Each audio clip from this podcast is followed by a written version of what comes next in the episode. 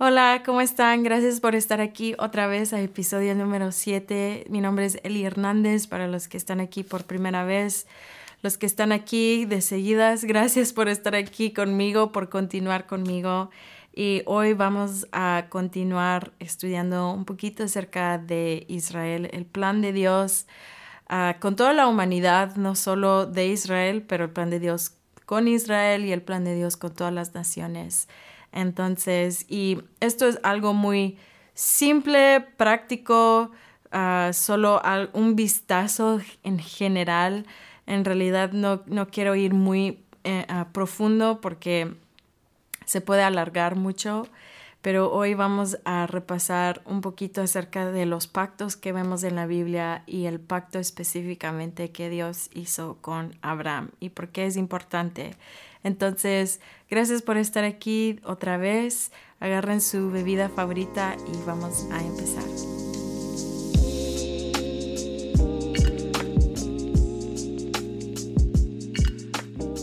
Ok, entonces, como mencioné en el podcast pasado, queremos tener un entendimiento del plan de Dios y la narrativa completa de Dios. Y eso requiere ah, intencionalidad de nuestra parte, el poder indagar e ir más profundo en las escrituras. Y ese es mi ah, ánimo práctico para ti el día de hoy. Es muy fácil que nosotros podamos caer en la pasividad acerca de, ah, bueno, del estudio de la palabra. Podemos decir, ah, estoy dependiendo de mi pastor, que mi pastor predique o enseñe algo acerca de esto o dependo de los recursos que, que, que, estoy tomando, dependo mucho de lo que estoy escuchando, dependo de otras personas que me vengan a decir y me vengan a revelar la palabra de Dios. Y hoy te quiero retar y animar que eso es bueno, eso está allí para ser un recurso, una herramienta. Este podcast solo es una herramienta, pero solo es eso. No te puede llevar aún más profundo de eso. Y mi ánimo para ti y para mí, porque yo me puedo encontrar en esa misma posición donde es muy fácil caer en la pasividad. Y otra vez, como mencioné en el podcast pasado, no solo queremos crecer en conocimiento, aunque sí queremos crecer en conocimiento de la palabra de Dios, de su plan, pero también queremos pedirle al Señor que toque nuestros corazones, que ese conocimiento pueda ministrar nuestros corazones, que nos lleve en un asombro de quién es Dios, porque al final del, del día, todo lo que estudiamos, todo el plan de Dios con Israel, todo el plan de Dios acerca de toda la humanidad que te incluye a ti, me incluye a mí, nos debe de llevar en un asombro de quién es Dios, nos debe de llevar a conocerlo a Él. Entonces, ese es mi ánimo para ti el día de hoy, que no te des por vencido, no te des por vencida, que puedas ir eh, y ser eh, intencional en profundizar en la palabra. Entonces, queremos empezar desde el principio para poder tener como un vistazo general de la narrativa de Dios, queremos empezar desde el principio y en el principio todos sabemos que cuando Dios creó los cielos y la tierra, no había pecado, había creado el hombre y la mujer, ellos estaban eh, en el jardín de Edén y la palabra dice que estaban en completa comunión con Dios. Y ellos estaban reinando sobre la tierra, reinando sobre los animales, teniendo dominio sobre todo.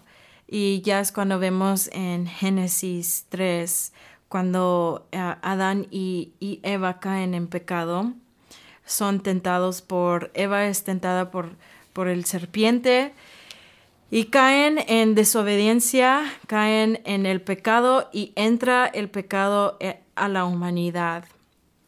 Pero en Génesis 3, ah, Dios da la respuesta, porque ahora entró, eh, el problema entró a la escena de la humanidad, que fue el pecado. Y ahora todos nacimos en, nuestra humanidad, nacimos como con una carne pecaminosa, con carne que está muy fácilmente quiere caer en el pecado.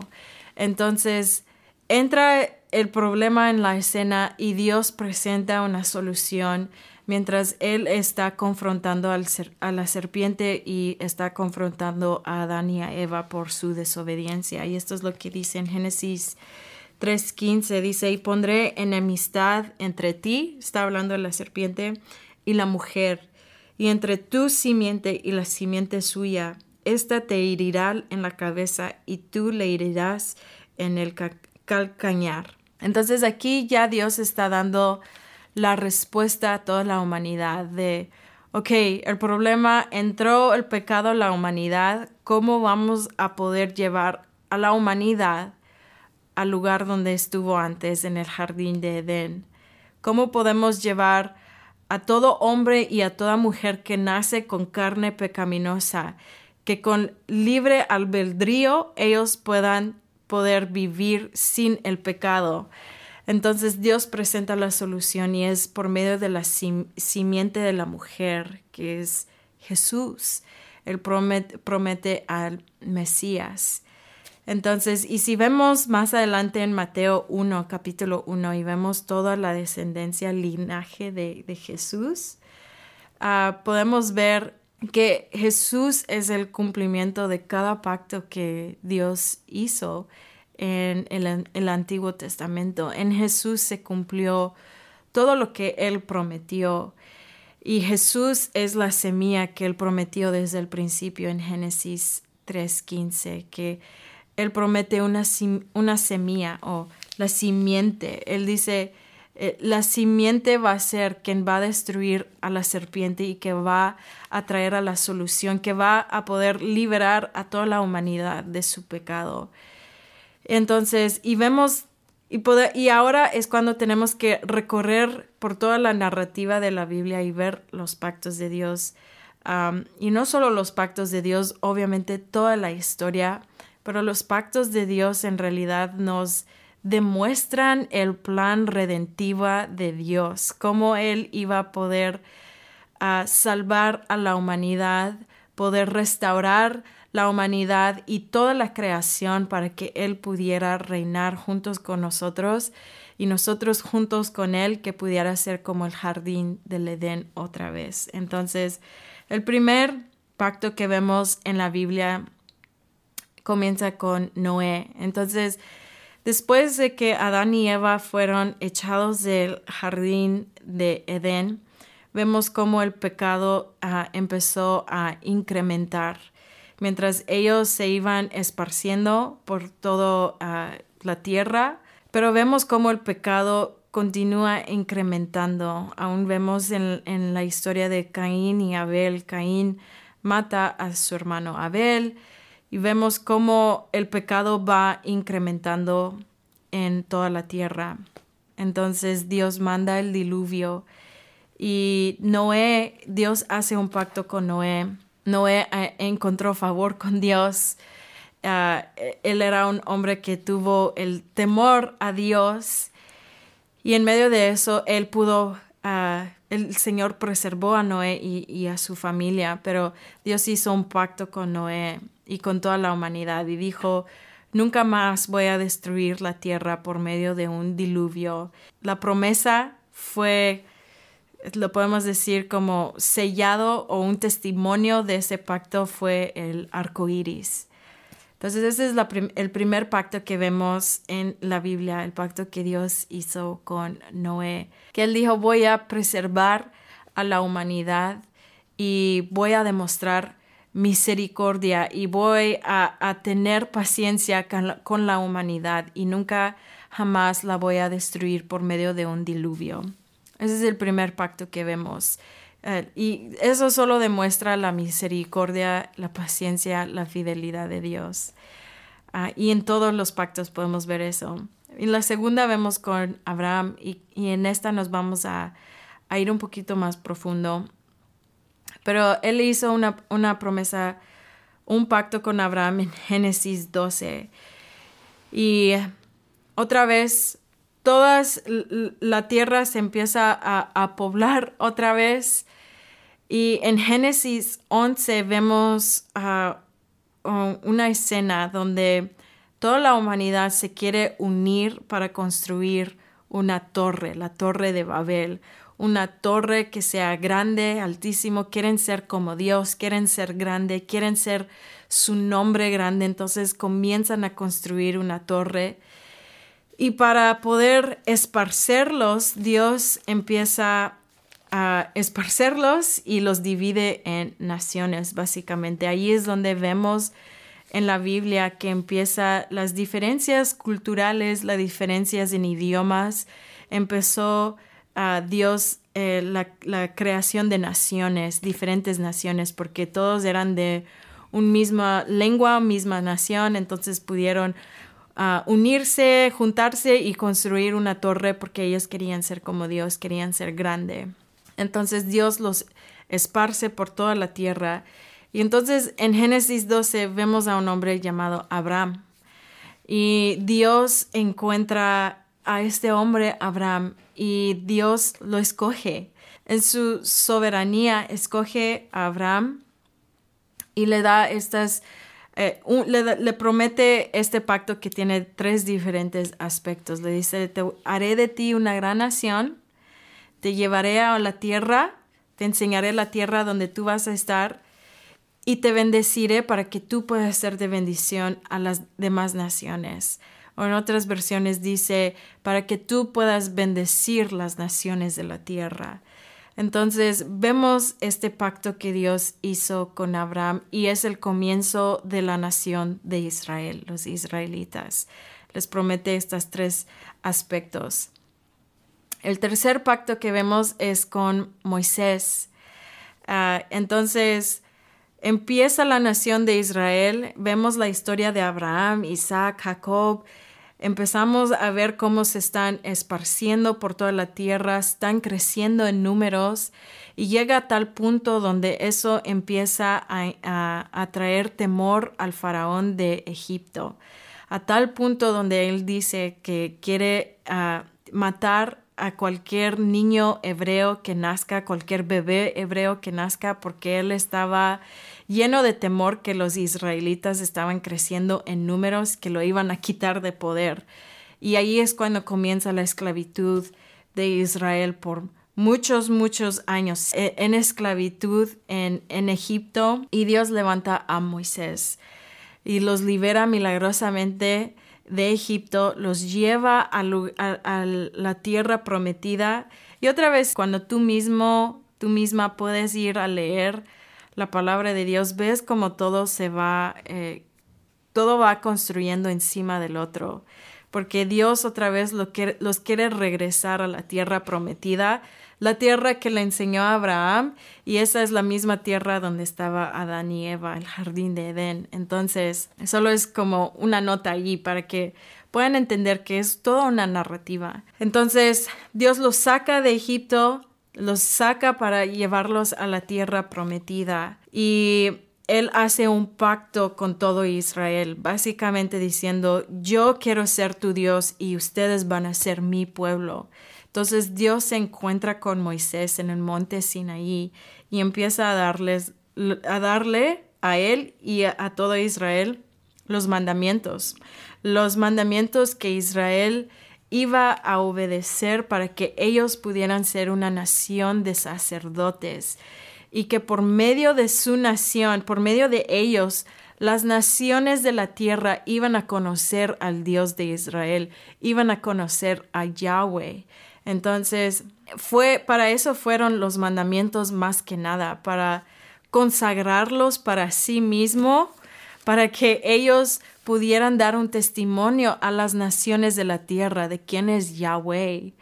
Entonces, y habían consecuencias y eso fue también parte de los mandamientos que Dios les dio. Si ustedes no obedecen, estos van a ser las consecuencias. Entonces, habían condiciones en el pacto que Dios hizo con Moisés y con Israel. Entonces, ese es el tercer pacto que vemos en la historia. El cuarto pacto que vemos es con David Y ya con David, otra vez, la tierra de Israel continúa creciendo. Están tratando de tomar su tierra prometida otra vez. Ah, Dios levanta a un rey conforme a su corazón. Levanta a David porque Saúl fue alguien que desobedeció a Dios. Levanta al rey David el rey David pudo conquistar los enemigos de Israel, tuvieron la tierra prometida. Eh, David estaba reinando en Jerusalén cuando se le entra este deseo y este pensamiento, donde él dice, quiero construir a Dios un tabernáculo, quiero construir a Dios una morada. Y Dios se complació tanto con ese deseo y lo cumplió David. David trajo el, la arca del pacto, lo trajo a Jerusalén, hizo una morada, hubieron cantores, músicos alrededor de la arca en la presencia de Dios, ministrando a Dios. Eh, y él lo cumplió, pero a Dios le complació tanto ese deseo de David que Dios hizo un pacto con David y él le dijo, te voy a, en básica, básicamente en, simples términos, dijo, te voy a construir a ti una casa, de ti va a venir un rey y su reino será eterno. Y él está prometiendo del rey Jesús, de Jesús el Mesías que iba a venir por el linaje de David. Y el quinto pacto que vemos que muchos se confunden, a veces piensan que comienza en el Nuevo Testamento, pero de hecho comienza desde el Antiguo Testamento, desde los profetas como en Jeremías y en Ezequiel. Es el nuevo pacto que ya vemos en cumplimiento también por la vida de Jesús. Y el nuevo pacto es que Dios dijo, quiero tomar mi ley y inscribirlo en, las, en, en los mentes y en los corazones quiero que mi espíritu pueda reposar en cada uno y, quiero poder dar perdón de pecado. Y, iba a ser un pacto que no tendría fin, es un pacto sin fin, para siempre, por siempre. Entonces, ese es el nuevo pacto y vemos que Jesús cumplió ese pacto por medio de su sacrificio, que ahora su ley puede ser inscrito en nuestras mentes, nuestros corazones. Tenemos el Espíritu de Dios reposando y, viviendo, morando en medio de nosotros, en nosotros, y que ahora tenemos el perdón del pecado por medio del sacrificio de Jesús. Pero en Jesús se cumplen cada una de las otras promesas también. Y cuando vemos, por ejemplo, ya en el pacto de David y de Abraham, todavía son pactos que todavía están por cumplirse en su totalidad. Cristo todavía no reina como rey de reyes en esta tierra física. No está reinando en desde Sion, no está reinando en Jerusalén. Eso todavía está por cumplirse. Y también aspectos del pacto de Abraham están por cumplirse. Y eso es que ellos todavía no tienen toda la tierra prometida. Entonces hay muchos aspectos del pacto, los pactos que todavía están por cumplirse. Y el Señor está Ah, desenvolviendo esta historia y esta narrativa. Y tú y yo tenemos un parte, una parte en esta historia y lo voy a, a explicar en el próximo episodio. Esto es un poco de como el principio de lo que quiero hablar en el siguiente episodio. Pero viendo otra vez en el pacto de Abraham que vimos, lo quiero leer, solo dice el versículo 1, dice, pero Jehová había dicho a Abraham, vete de tu tierra y de tu parentela, de la casa de tu padre, a la tierra que te mostraré. Entonces está la tierra. Te haré de ti una grande nación, su descendencia, y engrandeceré tu nombre y serás de bendición. Serás de bendición para todas las naciones de la tierra. La bendición a todas las naciones de la tierra es que Jesús de Abraham, de su semilla, iban a ser el, el Mesías que Dios prometió en Génesis 3.15. Entonces, Él está diciendo, tú vas a ser una bendición por medio de la semilla que voy a traer al Mesías a este mundo. Y hay aspectos acerca de esto que otra vez todavía están por cumplirse. Y vemos el plan de Dios para restaurar toda la humanidad, para restaurar la tierra otra vez para estar en las condiciones como en el jardín de Edén por medio de su Hijo Jesús. Pero Él quiere que nosotros nos podamos avivar a esta historia, porque tú y yo tenemos un plan importante acerca de cómo Israel pueda venir a la salvación y cómo ellos otra vez pueden ser de bendición a todas las naciones de la tierra. Entonces, eso voy a hablar en el próximo episodio, pero también quiero, quiero terminar o concluir este episodio con esto. Podemos ver que los pactos se van construyendo encima de los otros. Ninguno reemplaza al otro, son complementarios. Ah, se están, podemos ver que Dios está construyendo esta historia, esta narrativa en toda la humanidad. Vemos que Dios tiene su plan redentor para restaurar la humanidad, restaurar toda la creación. Y vemos cómo los pactos empiezan a ser muy específicos, comenzando con el pacto de Abraham, que es su descendencia, su pueblo, la tierra, y ya de ahí el Evangelio, Jesús siendo esparcido y que el mensaje de Jesús, el mensaje del Evangelio pueda ser de bendición a todas las naciones. Entonces Dios revela su plan y Satanás tiene su agenda de poder tratar de parar este plan o tratar de destruir este plan para que no suceda, que no para que no suceda la restauración de toda la tierra. Y lo podemos ver a través de toda la historia en la Biblia, otra vez como lo que hizo Faraón, tratar de matar a todo bebé hebreo, porque por su temor quería ah, e-, extinguirse de, todo ah, hombre judío. Después podemos ver en la historia de Esther, Emán queriendo también matar a todo el pueblo de Israel y podemos verlo aún en historia más moderna, si lo podemos decir de esa manera, con Hitler y, todo el ah, nazi queriendo extinguirse de Israel, todos los judíos, y echarlos fuera de su nación, que ellos ya no tenían derecho de tener una nación. Entonces, todas estas cosas nos deben, cuando vemos a un cuando entendemos la, la historia y la narrativa de Dios, el plan de Dios, aún podemos ver la historia no solo como eventos que pasaron, oh, pues no sé qué, eso pasó al otro lado del mundo, no me importa a mí porque no me afecta.